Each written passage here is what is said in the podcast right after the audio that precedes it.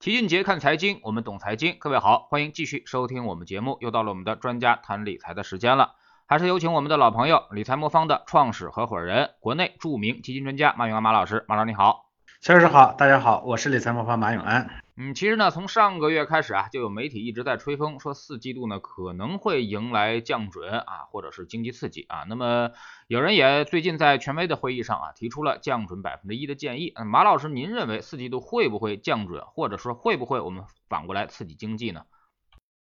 呃，其实这里头呢有两层的逻辑，第一层呢是应不应该，呃，应不应该呢？确实应该，因为。呃，目前的国际形势呢，呃，这国内的经济形势呢，确实不是非常的好啊。这个三季度的 GDP 增速数据也出来了哈，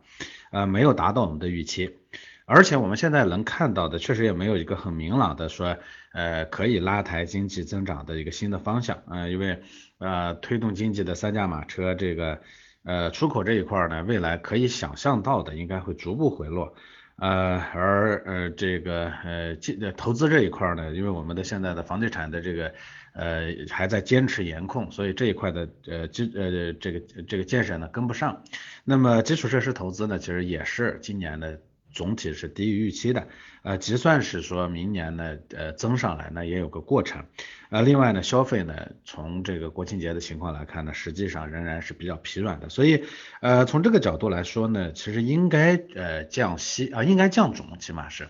呃，通过降准呢来对冲一下经济下行的压力，给企业呢减轻一点这个增这个融资的负担，呃，但是呢。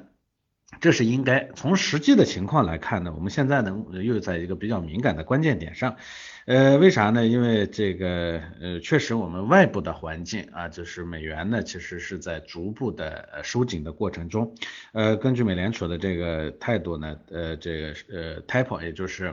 呃减减少购债的这个呃节奏呢，基本上已经确定了，十一月中旬可能正式开始，那到二二年中呢左右结束。啊，之后呢可能会启动这个加息的流程。那么一旦呢说美联储开始实行 taper，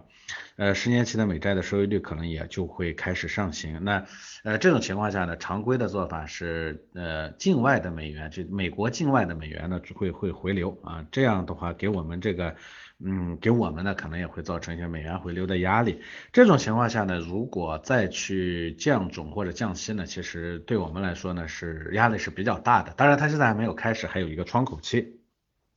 呃，所以我自己觉得呢，呃，这这是这是这是应该啊和应该啊应该做的和当下的这个实际的环境。呃，从现在了解的情况来看呢，我看很可能啊这个年内呢降准这件事情呢很可能会。啊，完不成，呃，这是现在一个实际的情况，呃，那如果说年内完不成的话呢，明年的降准可能还能开始，就是到时候就算是 taper 开始了，降准可能还能做，但是降息呢，因为资金成本直接影响资金啊，这个利息呢是资金的价格，那如果到时候我们再降息的话，可能会对我们的这个外汇呢造成比较大的一个外流的压力，呃，这种情况下呢，降准可能明年还能操作，但是降息呢，再到明年可能就很难再操作了。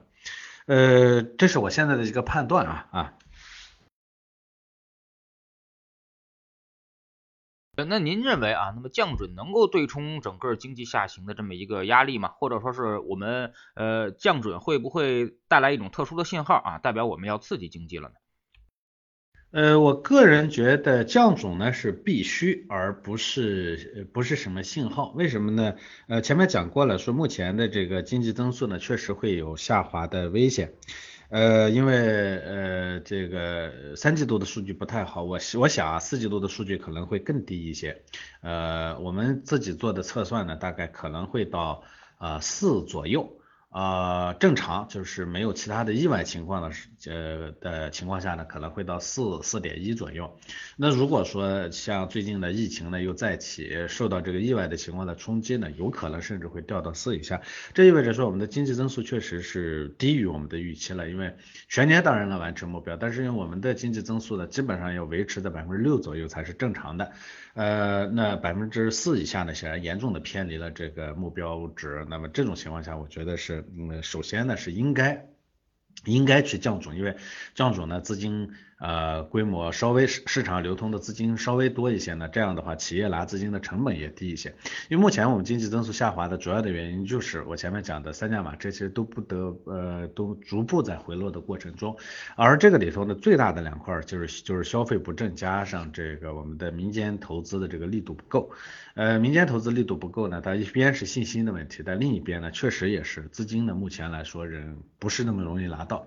呃，很多企业呢，其实现在还是缺钱。呃，降准呢，它可以把那个资金呢释放到市场上来，而这个呃，就算是说资金成本不降吧，但是呢，起码这个市面上的钱呢会稍微多一些。这样的话，我觉得对经济呢会有个适当的呃这个对冲的作用，但是对冲的效果呢，我想应该不会特别的大，这是第一点。第二点呢，是不是说刺激经济的信号？我也前面讲过了，这是必须啊，谈不上什么刺什么信号，就是目前呢，其实正常是应该降。那降了，那也能把这个趋势呢，能稍微缓解一下。那说我们现在呢就开始刺激经济，我觉得那为时过早，刺激经济不是这么刺激的啊。那么如果降准的话，会对于市场带来怎样的作用呢？哈，那么降准会不会又带来市场的这个，比如说新一轮的上涨啊？您怎么看？呃，确实降准呢，呃，就很多人其实对这个降准降息啊，它放在一起看，这两个东西是不太一样的。呃，啥叫降准呢？就是把那个准备金的比率呢降下来。呃，啥叫准备金呢？就是咱们的那个呃商业银行啊，这个拿了一笔呃老百姓的存款或者什么地方存款以后，他要把其中的一部分呢上交给中央银行。啊，原本这笔钱的目的是为了说，那你拿到钱了以后，呃，你说你一部分放在我中央银行这边呢，我这个万一你的这个存款放出去出了问题了，我中央银行这边还压着一部分你的钱嘛，呃，为了资金安全，为了储户的安全。但事实上呢，它后来变成了一个资金调节的手段，就啥意思呢？因为咱们早期这个。呃，原来的货币的发行啊，是靠这个美元，就靠外汇来，呃，外汇的外汇来占款来进行发行的，啥意思？我们呃出口创汇了，我们拿了一笔美元回来，中国美元是不能自由流通的，那大家要把这个汇呢要结给中央银行，那中央银行你不能凭空把人家的美元拿走，对不对？他得把这个换成人民币，然后给老百姓，然后给给给给给交了这个美元的人，这样的话呢，人民币自然就流出去了。以前我们的这个。那货币发行的方式呢是这样的，但这会带来一个问题，就是人家呃美国美元的这个流入流出呢，主要受美国的货币政策的影响，是吧？嗯，那如果说你的这个人民币呢，就是完全投放的完全跟着人家节奏的话，人家美元大批呃范围的往外扩张的时候，这个时候呢，你的呃人民币呢也就会特别的泛滥。反过来，人家美元呢开始收紧的时候，人家把美元撤回去了，你中国的美元不就少了吗？这时候呢，你的市面上的资金也就紧缺了。货币政策呢是个刺激和管理经济的手段，就是经济不行的时候我放货币，经济好的时候我收货币，这是个调节经济的手段。中国的经济呢，显然它跟美国呢不完全同步的，但是我们的货币政策又跟着人家转，这样往往会导致呢我们的货币政策呢跟我对我们的经济呢有时候会造成负面的影响，会会有杀伤。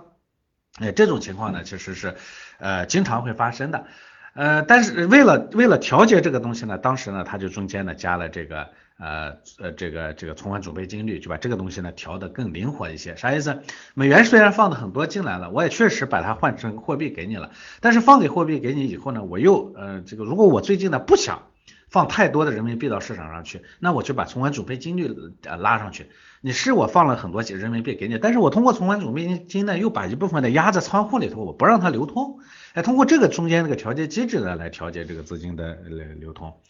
呃，所以这个东西呢，它其实本质上是，呃，本来是呃老百姓存在商业银行的钱，这部呃笔钱呢，原本商业银行可以把它直接放放出去放贷的，但是呢，它嗯不能赚起来，它放到商放到这个人民银行了。现在人民银行如果把这个存款总备金率降下来，相当于把原本需要上缴的一部分资金呢就留下了，这个导致说商业银行会有更多的钱可以拿出去放贷。呃，所以它本质上呢是直接解决的是这个市场上的资金多还是资金少的问题。但是呃，企业借钱呢，除了多少容易借到，容易就是不容易借到以外呢，还有个很重要的就资金成本。那我借到了，我利息高还是利息低呢？这个呢就是降息或者加息的，哎，这么一个逻辑。所以降准呢决定了市面上的呃企业能拿到的钱的多少。而降息呢，决定了你拿到钱的资金成本啊，这是两个两个不同的概念。呃，一般情况下呢，如果这个呃，中央银行呢说，呃，希望这个市面上的资金的成本不要大幅波动，但是让这个地方呢能能能企业呢能拿到更多的钱，它通常会采采取降准的这样一个措施。呃呃，但是如果说他希望这个资金的利率呢进一步的降低，那么他一般呢就会直接降息。大家都知道，股票市场跟那个利率呢，股票的价格跟利率呢之间呢是个负相关的关系。负相关的关系，所以就是意思是说，利率如果降了啊，那么股票的价格就应该涨起来。但是降准呢，其实不会直接的带影响那个利率啊，当然因为资金量稍微多一点，它总归会有点影响，但是它没有那么直接。所以呢，降准之后呢，股是会涨还是会跌呢？这个不一定。但是降息呢，一般代表着资金环境的宽松，所以呢，它一般会带来这个经济的上涨。呃，所以呃，很多人说，呃，一一说那个降准呢，就把降准呢当做那个上涨股市上涨的这个风向标，这个呢其实是呃不太准确的。但是降息呢，往往是这样。另外呢，影响市场的除了咱们说那个资金多少以外呢，还重要的也也也还有一个呢，就是情绪面。呃，这个像一五年那次下跌呢，其实当时就是情绪导致的。另外，我们的经济的基本面，因为我们的现在的经济压力本身增速呢也也也也比较低，所以呢，经济的基本面虽然我们相对别人还是不错，但我们的经济基本面呢也还在下滑。这种情况下呢，你说降准了一定会导致市场的上涨，我觉得这个可能不一定，而甚至经常会发现降准呢往往是经济呢呃这个面临着基本面面临比较大的压力的时候，所以很多时候呢反而。哎，这个降准了，市场可能还会接着往下跌啊，这是一个基本的情况啊，我觉得不能简单的视之说，哎，如果降准了，股市就一定会往上涨啊。嗯，那么现在我们来说现在这个市场的状况啊，那么最近的这个实债利率其实也是在上升啊，那么如果降准的话，会不会缓解实债利率，让这个债券的收益率会能提升一些？呃，这个是有可能的。我们其实现在反复的在观察一个问题，就是我们的货币政策呢，究竟在我们前面讲了，其实中国的经济总体上是在下行的，是需要相对宽松的货币政策，无论是降准还是降息，我觉得都是应该的。呃，但是呢，我们也确实面临着人家外部呢开始收紧货币的这样一个冲击，所以我们要在这中间呢要走走平衡。那么要走平衡的话呢，这就看到时候的政策的力度究竟究竟是宽松为主呢，还是收紧为主？假如说我们的到时候的降准和你期望中的这个降息有可能来的话，这种情况下呢，才会对实债利率以及对于整个债券市场的这个收益呢会带来比较大的影响啊，会会带动上行。假如说降准呢，就是不得已而为之，就像我前面说的，就应该做了，就做的目的。就是为了缓解问题，而不是为了为了为了为了转转为了逆转方向的话，这种情况下呢，我觉得对债券市场的影响呢，可能也没有那么的大。呃，所以总结来看，目前的这个情况下，无论是货币政策啊，无论是降准啊，呃降不降准啊，呃降降不降息，哎，这两个情况呢，其实最终呢都不一定会都就就算是降准了。就算真的降啊叫降降准了，如果说降息的话，目标就这个呃呃方向就比较明确。但是如果说降准的话，还不能简单的就说这个市场呢可能就彻底开始往上了。所以其实我一直讲说，呃今年全年是个摇摆之年，到现在我们的货币政策其实可能还在摇摆，还没有定方向。这种情况下呢，资本市场呢，它其实就呈现为起起伏伏的结构性市场，这其实也是我我我一直一直说的一个观点。四季度呢，尤其这个货币政策的这个呃摇摆呢，尤其可能还会体现在这个资本市场里头，加上货币政策方向不明，基本面的下滑呢，有可能还在四季度呢会进一步带动市场的这个波动。但是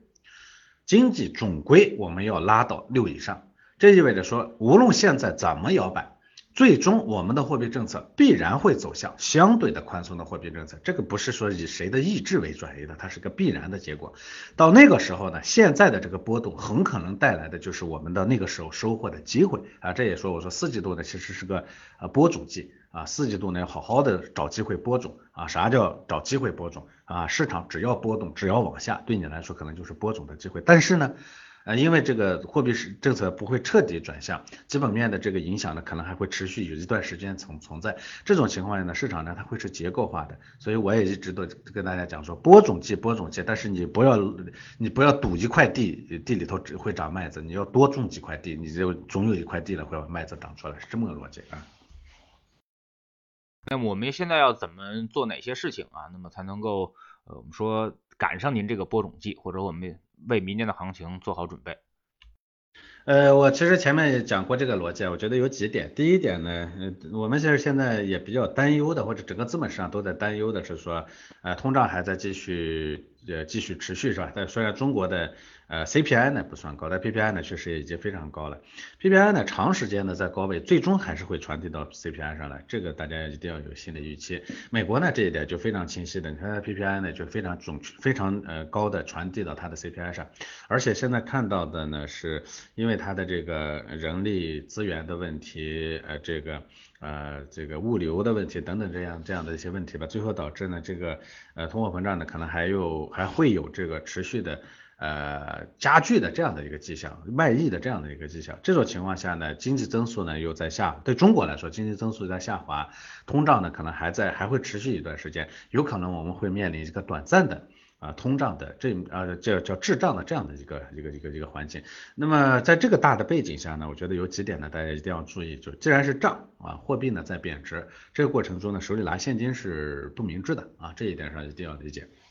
那很多人都在我看鼓吹说这个现金为王，现金不是任何时候都为王。现在这个时候呢，无论是滞胀啊还是不滞胀啊，胀是必然的啊，胀是啥意思？通胀，通胀是啥意思？货币在贬值。所以这种时候呢，首先手里不要拿现金啊，不要说手里存点钱啊，放在这个银行里头，放在床底下，这些这些都是不明智的。这是第一个点。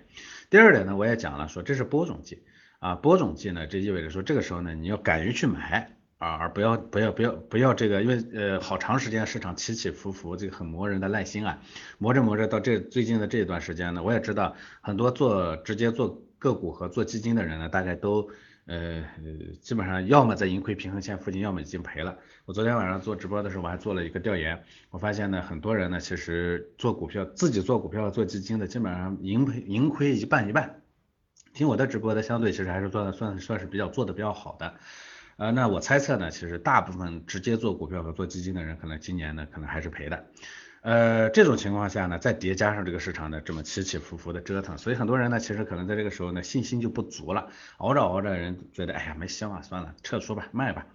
呃，这是不对的啊，所以这个时候呢，我们不应该卖，哎，我们应该买，啊，这是我的第二个观点。第一，不要拿现金；第二，应该买；第三，啊，这个既然是。呃，负面的情况呢叠加在一起，而且会维持一段时间。道理上说呢，说所有的东西都到最坏的时候，必然会见到好的时候来临，对吧？但是呢，你也要理解，那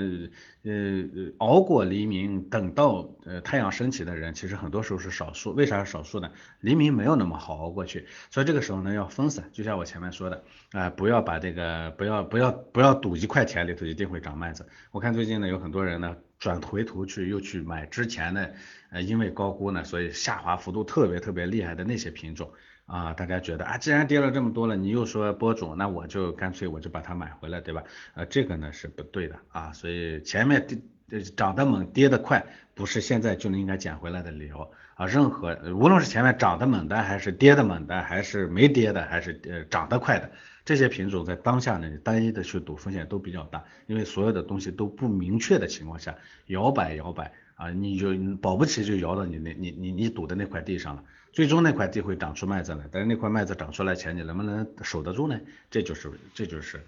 不一定的，所以我的第三个建议呢，就是分散，一定要分散，适当的分散。啊，就像我们现在说的，债券的一段时间的表现不佳以后呢，后面货币政策最终还是会走向宽松，这是我可以笃定的说的。那么这种情况下呢，债券市场它是有长久的配置机会的，对吧？股票市场也一样，就算是滞胀出现，滞胀不代表整个资本市场没有机会，滞胀的时候呢，反而是那些，哎。呃，科技创新类的，最终呢你会发现，在这个时候呢埋进去的，最后呢都赚得盆满钵满，所以它也有机会。呃，各种资产呢，其实在这时候呢都有它的都有它的价值。你包括像美元回流，美元这个呃这个这个这个回流，加上它的这个呃过程中呢带动的一些外部的投资机会，也都是有机会的。所以这个时候呢要多播种几块地，多守候几块麦子啊，这样的话叫分散啊。所以我的三个建议，不要拿现金啊。这个要敢买不要卖啊，第三呢要分散的买，不要集中的买啊。在这个现在特殊的时期啊，那么你们作为专业的这个理财机构啊，或者说是投资机构，那么你们做了哪些调整啊，或者说你们在这个持仓上做了哪些这个变化？呃，我们的配置模型它本身就是针对极端环境的，所以首先我们在任何环境下，我们都大概率不会击穿底线，这一点上呢，我是比较笃定的。其实何况现在就算是我们猜测的这个滞胀来临，它时间也不会特别的长。呃，这种情况下对资本上的冲击呢，相对于什么零八年啊、一五年那种时候，它毕竟还是少小的啊，甚至比一八年可能都要小。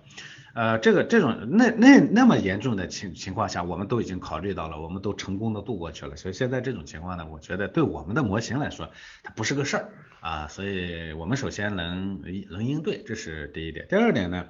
啊，这所以应对的模式是啥呢？因为我本身做的就是全天候资产配置。你看我们的配置里头，A 股看的很好，呃，它也比例也不会很高，现在大概就四成多一点，对吧？呃，港股大概一成多，是吧？美股只有零点五啊，这个黄金呢还有大概零点五到零点六，债券的占比呢其实相对还比较高，所以这个配置它本身就是均衡的。那么在这个基础上呢，其实我们从啊八月份到九月份，那我们其实就在八月份呢，我们做了我们的智能组合的调仓，啊。刚刚过去的这一个这一段时间呢，我们又做了我们的稳健组合的调仓。其实两个调仓呢，都指向一个方向，就是我们把权益类资产的比例呢，适当的往下调了一调，哎，比例呢降下来了。呃，从最高的时候，我们 A 股、美股加港股加起来将近七成，现在呢，其实已经降到了大概五成多一点。啊，所以比例呢本身就就就适当的进行了一些下调。另外呢，我们对品种呢也做了一些优化，就我们投资的基金做了一些优化，把前期的一些。呃，这个涨得比较猛的那些板块的一些基金呢，其实也适适当的做了一个做了一个调节啊，应对啊未来呢将要来临的这样的一个波波动。那当然也是为了让我所谓的这个有些人呢，他还是想播种，但是呢他总是找不对地，呃习惯性的又想去砸一块地啊，为了满足这些人啊，在这个时候呢播种的需求啊，所以呢我说了，就我们把这个资的比例呢调得更合理、更均衡、更具备。呃，防守反击的能力啊，方便大家呢在市场呢出现啊，只要跌就应该去买的这种机会的时候，方便大家去购买啊，基本上就做了这么一个动工作。因为大家知道，我所有的工作目的都是为了提高客户的盈利比率。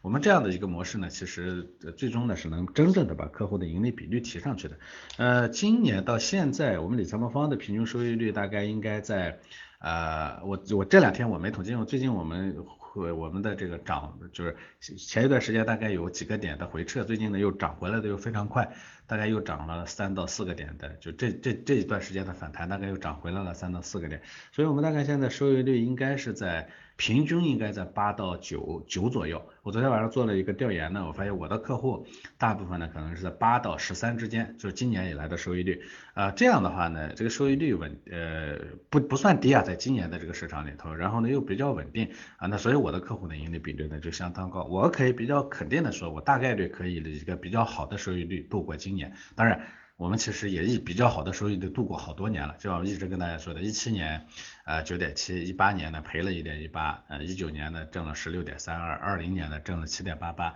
今年呢我们大概率呃这个